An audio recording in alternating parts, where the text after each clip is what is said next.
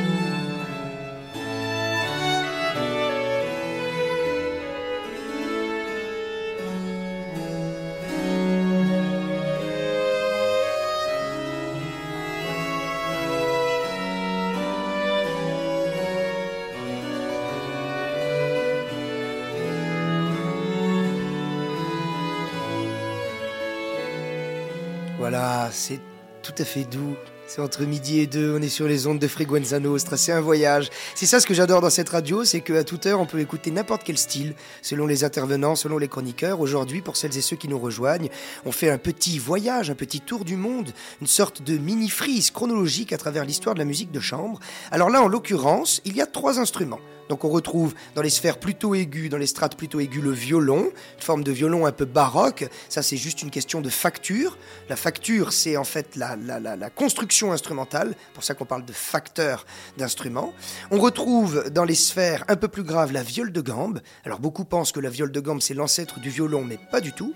C'est deux instruments qui ont totalement cohabité en termes d'esthétique. Le, la viole de gambe, c'est un instrument euh, qui, de par en fait son nom, prend euh, racine par rapport au fait que gambe, c'est jambes. En fait, c'est un instrument qui se place entre les jambes. C'est un instrument qui dispose de cordes et qui est frété comme une guitare. On retrouve des cases. C'est un instrument qui a été très, très, très, très populaire jusqu'à euh, une petite euh, disparition progressive de l'instrument, mais qu'on le retrouve toujours hein, à travers des ensembles notamment baroques et à travers des, des ensembles qui continuent de jouer sur des instruments d'origine, d'esthétique. Et puis, bien entendu, on trouve aussi un instrument de type clavier. Ce n'est pas le piano, parce que le piano n'est pas encore l'instrument roi à l'époque, c'est donc... Le clavecin? Le clavecin, ah, yes! Alors, c'est marrant parce que je, ne suis pas euh, vraiment... Euh, très connaisseuse de tous ces instruments qui ont plus ou moins disparu, hein. euh, mais euh, le clavecin, on le voit souvent dans les films. Et je crois qu'il y a la musique d'un film qui est Meurtre dans un jardin anglais où il y a beaucoup de clavecins. Oui, tout à fait. Oui, je vois très bien. Alors le clavecin, c'est pareil. On peut pas considérer, hein, pour la petite information, que c'est l'ancêtre du piano parce que c'est deux factures complètement différentes. Le son euh, assez cristallin et énigmatique du clavecin vient tout simplement que c'est un instrument à cordes pincées. On a un système qui vient pincer la corde, ce qui fait que ça lui vaut par contre entre guillemets un petit défaut, c'est pas un défaut, mais étant pianiste par rapport au piano, c'est que on ne peut pas avoir la même puissance instrumentale et on n'a pas le son qui continue. Pour ça qu'il y a souvent beaucoup d'ornements. Donc voilà, on était à travers l'époque baroque, toujours dans cette esthétique et dans la découverte de la musique de chambre. C'était donc une pièce d'Arcangelo Corelli. Pour la petite histoire, même si c'est pas forcément le plus important de retenir les dates, Corelli décède en 1713 et quelques 20 ans plus tard apparaît l'un des compositeurs phare de l'esthétique de la musique classique qui est Joseph Haydn. Souvent on parle de ces deux compères qui sont Ludwig van Beethoven et Wolfgang Amadeus Mozart, qui bien entendu ont été très popularisés par rapport au roman, la bande dessinée, le cinéma, n'en parlons pas. C'est Haydn qui, accompagné de Beethoven et Mozart, constitue, si je puis dire, le premier homme de ce trio qui définit une école que l'on appelle le classicisme viennois. Ces trois compositeurs sont nés dans des villes respectives euh, d'Autriche, mais ont euh, ce point commun d'avoir eu Vienne, capitale de l'Autriche, comme un espèce de facteur de déploiement de leur création, de leur opus et de leur carrière. Alors Haydn, un compositeur absolument fabuleux, très prolifique, très prolifique, qui a créé pas moins de 70 quatuors à cordes. Donc on va en parler justement avec cette nouvelle forme. Là, on vient de quitter un extrait qui était un trio, d'accord Donc pour euh, viol de gamme, clavecin et violon. Et là, on va retrouver donc un quatuor à cordes. Alors une petite question pour les auditeurs et les auditrices à travers le micro de Sabine. Quels sont les instruments du quatuor à cordes? Alors, moi, je dirais, bon, peut-être le violon. Violon, ça fait. Euh, est-ce que cette fameuse viole de Gambali est encore ou pas Ah, ah, ah. voilà. Euh, euh, le violoncelle, contrebasse? Contrebasse, et puis? Ah, J'en oublie un. Et voilà. Et, souvent, on fait cette erreur. Voilà. Alors, c'est-à-dire que dans la famille, si je puis dire, du plus grand au plus petit, des cordes telles qu'on connaît aujourd'hui, on a la contrebasse, on a le violoncelle, qui ressemble de près ou de loin, on va dire, à la viole de gamme, même si c'est deux histoires qui ont été, euh, si je puis dire, simultanées dans la construction, et ce n'est pas une sorte euh, d'héritage. On a aussi le violon alto, quand on parle de l'alto, c'est une sorte de, de, violon, mais que l'on appelle plus communément l'alto, hein, de même qu'on dit la guitare basse, mais on dit un bassiste, la basse, et puis le violon. Et donc vous allez me dire, oui, mais alors si ça fait quatre, tout est bon. Mais en fait, il n'y a pas la contrebasse. Et donc il y a deux violons. On a le violon 1, le violon 2, l'alto et le violoncelle. Et il faut savoir que dans l'histoire de la musique, on parle de musique classique, je vais tout à l'heure euh, prendre euh, un petit peu des pincettes par rapport à l'utilisation de ce mot, parce qu'il y a un abus de langage, il faut savoir que le quatuor à cordes, c'est l'une des formes musicales les plus courantes et les plus plébiscitées par les compositeurs. C'est là où on peut se rendre compte vraiment du génie. Parce que quand on a un orchestre symphonique, c'est magnifique, c'est très compliqué d'écrire, d'orchestrer, d'arranger. Mais il y a tout le faste, si je puis dire, de la masse. On a des percussions, on a des bois, on a des vents, on a du piano, on a des accessoires, alors que le quatuor à cordes, Réussir à transmettre une émotion aussi sensible et complexe à travers uniquement quatre cordes, deux violons aigus, un violon un peu médium et un violoncelle, c'est quelque chose qui est, si je puis dire, beaucoup plus délicat. Et ça fait appel à des notions en écriture musicale, on peut utiliser quelques termes, hein, c'est l'objectif, dans l'harmonie, on appelle ça le contrepoint. Le contrepoint, c'est un point contre un point. Une note de musique, finalement, c'est un rond ça ressemble à un point, et le fait d'associer les notes ensemble et que ça devienne consonant, ou tout au moins que ça paraisse sympathique aux oreilles, avant tout du compositeur, puisqu'ensuite la vision est subjective pour l'auditeur, c'est ce que l'on appelle donc le contrepoint. Donc on va écouter un extrait d'un des nombreux quatuors à cordes qui existent, hein, puisque la carrière d'Haydn a été hyper prolifique, et ce quatuor s'appelle le cavalier.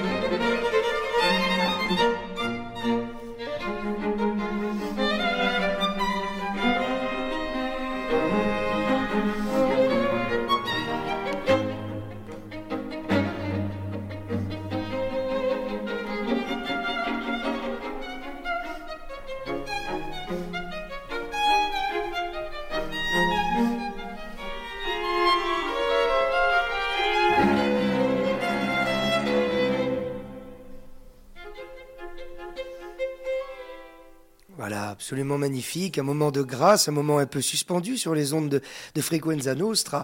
Euh, on est donc euh, en plein dans cette émission qui présente une sorte de mini-frise, hein, bien entendu, sans prétention, parce qu'il faudrait toute une vie pour étudier l'opus, par exemple, ne serait-ce que de Haydn, puisqu'on vient d'en parler, euh, quasiment 70 quatuors à cordes, sans parler de ses symphonies, sans parler des pièces instrumentales, enfin bref, des, des, des, vraiment des personnes de génie qui ont brillé et qui, à postérité, postérité, dis donc, continue à postérité, mot de la journée.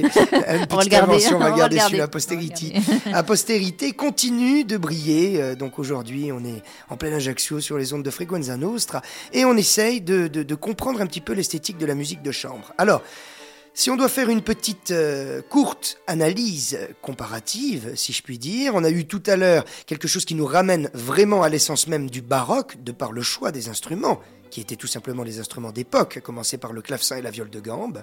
Là, Bien sûr, dans cette formation quatuor à cordes, deux violons, alto, violoncelle, on retrouve aussi une écriture qui est beaucoup plus brillante. On a un jeu qui est un petit peu plus composé de ce qu'on appelle des fusées, des descentes, des choses qui sont un tout petit peu plus véloces pour l'instrumentiste. C'est absolument redoutable quand on est instrumentiste d'interpréter justement de la musique de chambre parce qu'on a à la fois le bonheur du partage en effectif réduit, mais c'est tellement intimiste, on est quatre, que la moindre erreur ou faiblesse ne pardonne pas. Donc ça, c'est quand même quelque chose d'assez génial. Ce morceau qu'on a entendu euh, est un donc quatuor à cordes en sol mineur. Moi, la question que je me pose, parce que voilà, je connais pas non plus les sols mineurs. Des fois, on est en ré mineur, euh, en si mineur. Est-ce qu'il y a une note, que ce soit sol, ré, euh, mi, qui soit principalement utilisée justement pour la la musique de chambre Alors, c'est une question qui est très vaste. Alors, la réponse est non, hein, parce qu'en en fait, euh, on peut écrire dans toutes les tonalités. Ce qu'on appelle des tonalités pour le grand public, c'est des couleurs, en fait.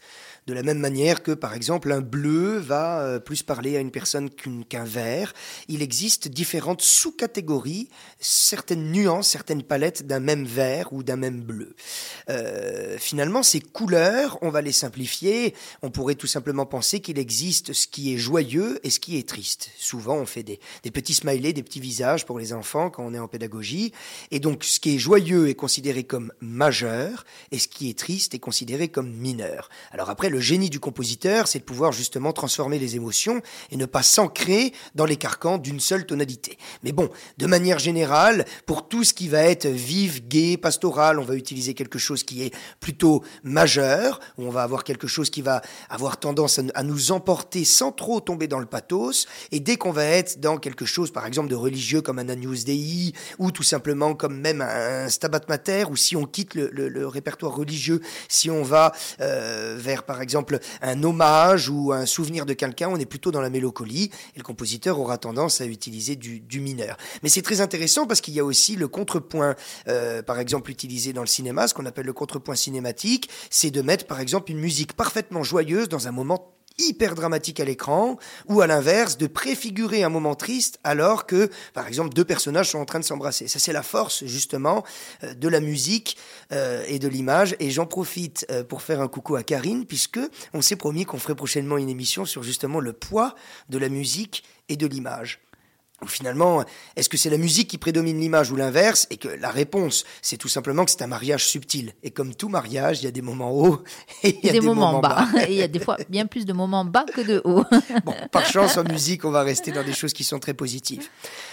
Alors on avance dans le temps, on était dans l'époque euh, classique. J'en profite pour revenir, puisque j'en ai parlé préalablement, sur cet abus de langage. Souvent, on met dans le même panier Prokofiev, qui est du XXe siècle, Bach, qui est euh, de l'époque baroque, Haydn, dont on vient de parler, qui est classique, Liszt, qui est plutôt romantique, et on dit que tout ça c'est de la musique classique. Mais il faut savoir que c'est seulement un siècle, la musique classique. En fait, la musique classique, c'est euh, à peu près marqué par la mort de Jean-Sébastien Bach, sans être forcément un grand amateur de musique, tout le monde connaît plus ou moins ce nom, hein, des, des, personnes qui constituent la Bible, si je puis dire, musicale, instrumentale et vocale.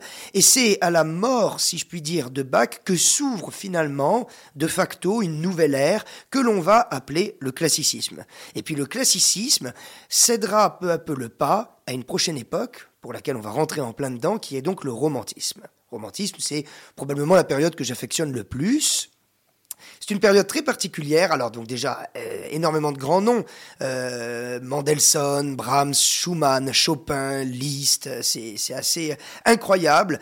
Ça va aussi avec une période où il y a euh, une évolution justement dans les technologies. C'est la révolution industrielle. Hein, J'entends. Hein, on parle pas de politique sur les ondes de la radio. Et donc toute cette époque-là va nous amener à une possibilité euh, bien plus forte de, de, de, pouvoir transmettre. Euh, on imagine bien que quand on doit traverser un pays en calèche au XVe siècle, ben, on a un manuscrit qui peut arriver qui a pris la pluie, manque trois pages, ou alors euh, je ne sais quelle euh, mésaventure a pu nous arriver. Et puis naturellement, avec l'avènement de meilleurs moyens de transport, ça va avec, on va dire, le, le siècle aussi du romantisme, peu à peu s'avance une époque très prolifique musicalement et instrumentalement.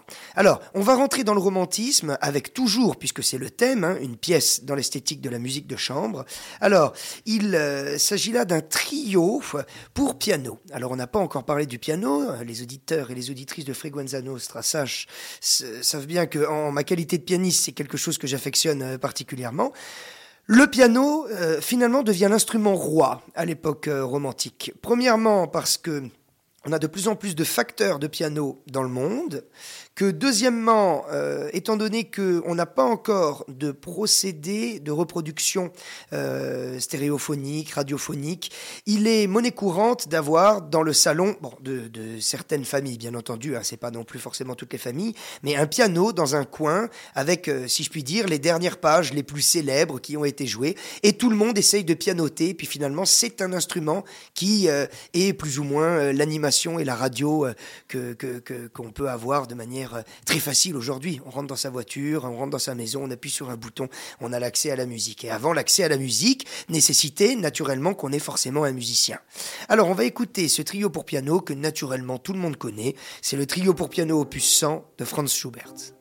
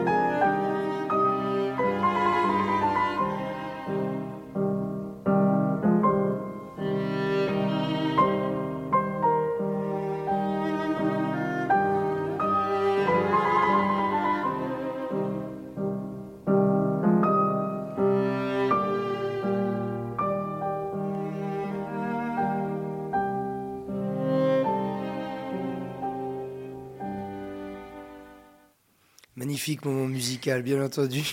On n'a pas pu résister à le laisser défiler jusqu'au bout, celui-ci. Hein. Jusqu'au bout. J'espère que les auditrices et les auditeurs euh, se régalent à redécouvrir ou à découvrir. J'en doute, car il y a bien entendu un film qui a popularisé cette musique, qui n'avait pas nécessairement besoin d'images pour être rayonnante, puisque le talent de son compositeur Schubert est factuel, mais c'est le film Barry Lyndon, puisque pour celles et ceux qui l'auraient vu, sinon on invite les auditeurs et les auditrices à le revoir, on a notamment un moment phare dans cette bande originale, dans cette BO du film Barry Lyndon, qui est justement ce trio pour piano de Franz Schubert. Alors on continue gentiment notre progression musicale avec une avant-dernière écoute.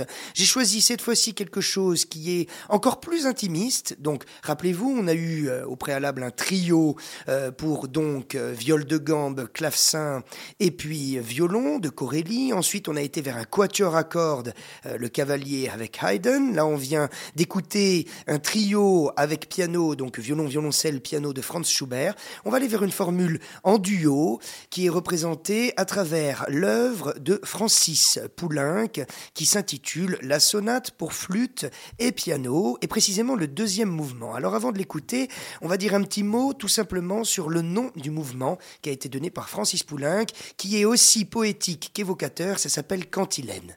Cantilène, c'est absolument magique. Je trouve que déjà le mot est, hyper doux, hyper suave.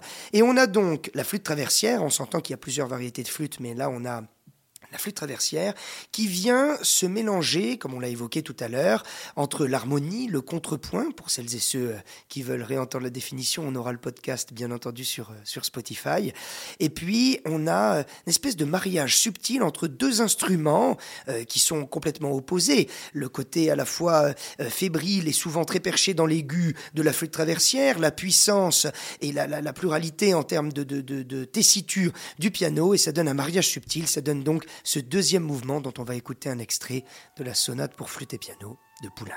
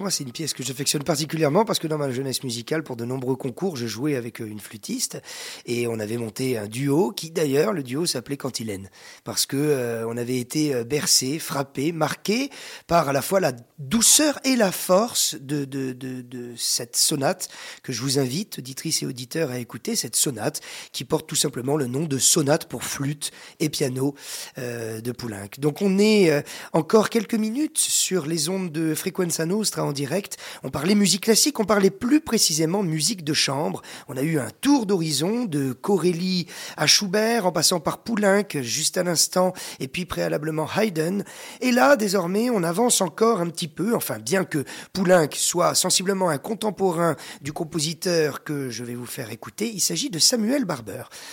Samuel Barber est un compositeur qui nous a livré notamment une pièce très célèbre qui a été utilisée dans énormément de films, dans énormément de, circonstances plutôt tristes pour l'occasion parce que c'est plutôt, on va dire, des, des, des, enterrements, des funérailles, mais j'avais envie de vous faire écouter cette pièce qui est euh, absolument euh, splendide. Alors, cette pièce, c'est l'Adagio pour cordes. Alors, ce qu'il faut savoir, c'est que généralement, euh, cette pièce est interprétée pour un orchestre à cordes. Donc du coup, on s'éloigne euh, de la ligne, on va dire, euh, initiale de l'émission, qui était la musique de chambre. Mais ce qu'il faut savoir, c'est que quand cette pièce est sortie, elle a été directement inspirée d'un des quatuors à cordes, en l'occurrence l'opus 11 de Samuel Barber. Donc quatuor à cordes, on retrouve l'écriture et la composition telle qu'on l'a évoqué préalablement, violon 1, violon violon 2, violon alto, plus communément appelé l'alto, et puis bien sûr dans les strates graves, le violoncelle. Cette pièce a été énormément critiquée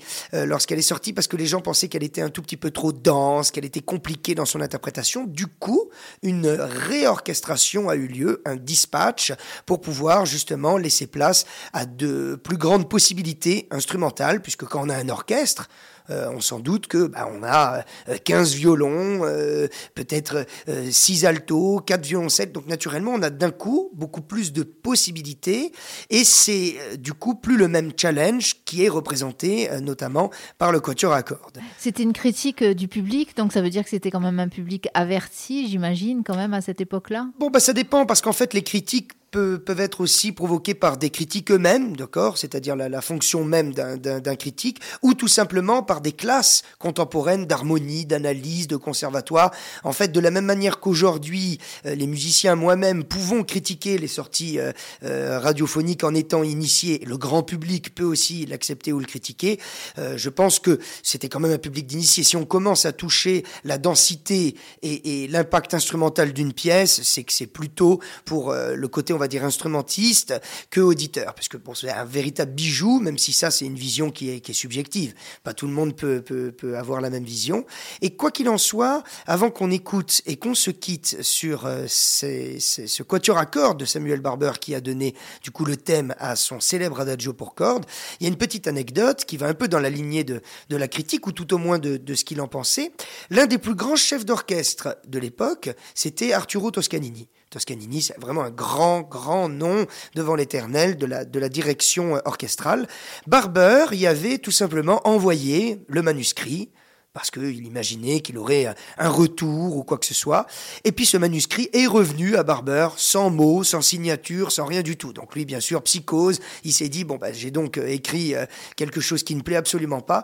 Et en fait, la réalité est tout autre et bien plus poétique, c'est que Toscanini avait déjà mémorisé la pièce, en regardant la partition, en l'étudiant, et s'était imprégné de l'atmosphère de la pièce, et c'est du coup Toscanini qui va en faire la création. Et moi, je trouvais que l'histoire était magnifique, et j'avais envie de vous la partager. Ben merci, euh, merci euh, Brice pour ça. Alors, on va se quitter sur ce morceau-là. On va, quitter, on va se quitter sur ce morceau-là. On se retrouve prochainement pour les. J'aime bien le mot que tu as trouvé, 30 minutes, voire, plus, de Brice. merci aux auditeurs et aux auditrices de Freguenza Nostra. Et on retrouve le podcast sur Spotify. Allez, on est parti avec ce morceau magnifique.